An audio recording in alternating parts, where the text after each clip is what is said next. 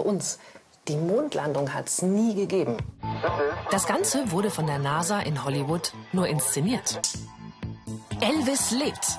Sein Tod wurde nur vorgetäuscht. In Wahrheit wurde der King von Aliens entführt.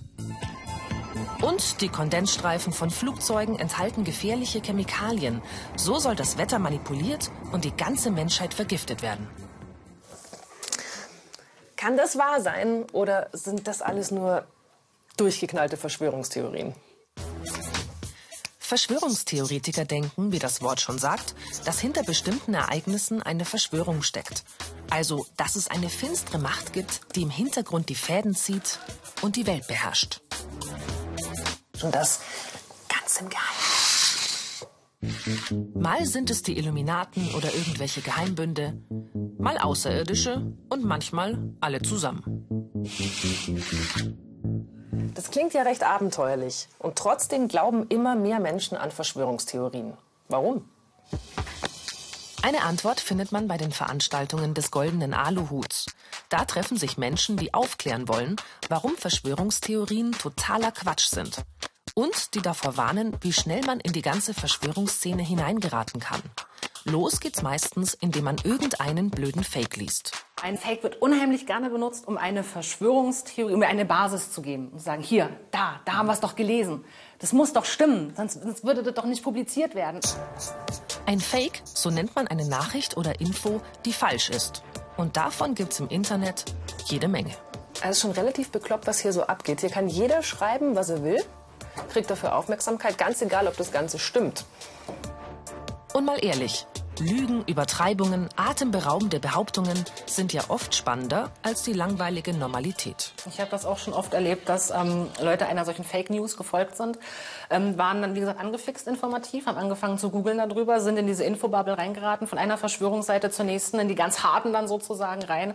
Dann, Mensch, das wusste ich ja noch gar nicht, mir wurden die Augen geöffnet, Aha-Effekt, ich bin erwacht, so nach dem Motto. Das Internet und seine Technik verstärken das Problem. Facebook oder Suchmaschinen wie Google filtern die Informationen ja individuell, also nach unseren Interessen und Freunden. Das heißt, was man zu sehen bekommt, hängt davon ab, was wir bisher geliked, kommentiert oder gesucht haben. Das Ganze führt dazu, dass jeder immer mehr vom Immergleichen sieht. Denn auch alles Widersprüchliche wird rausgefiltert. So entsteht eine riesige Meinungsblase, in der wir gefangen sind. Die Experten sagen, das funktioniert dann so wie bei religiösen Sekten. Die Community betreibt Love-Bombing, was auch bei Sekten betrieben wird. Ja, yeah, du bist schön, dass du bei uns bist und wie toll und juhu und wie hast du zu uns gefunden? Toll, dass du erwacht bist. O-Ton. Sektengeschwätz. Schon krass, wie schnell man auf so einer Verschwörungstheorie hängen bleiben kann. Bis man irgendwann allem und jedem misstraut. Hey Christina, muss ich dir erzählen, hey. was ich gelesen habe?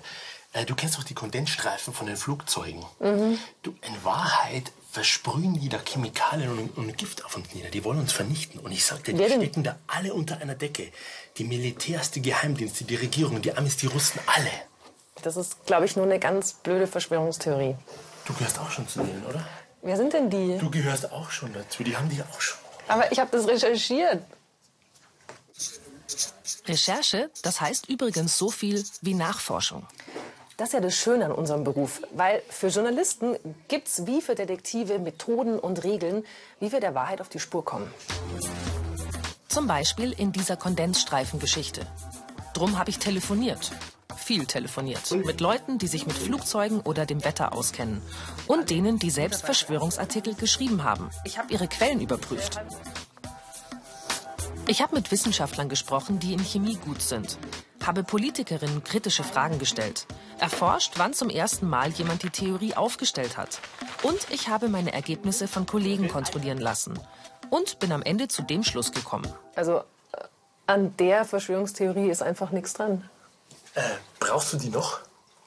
Nö. Danke. Und wollt ihr noch mehr Infos? Dann besucht uns im Netz unter sogehtmedien.de.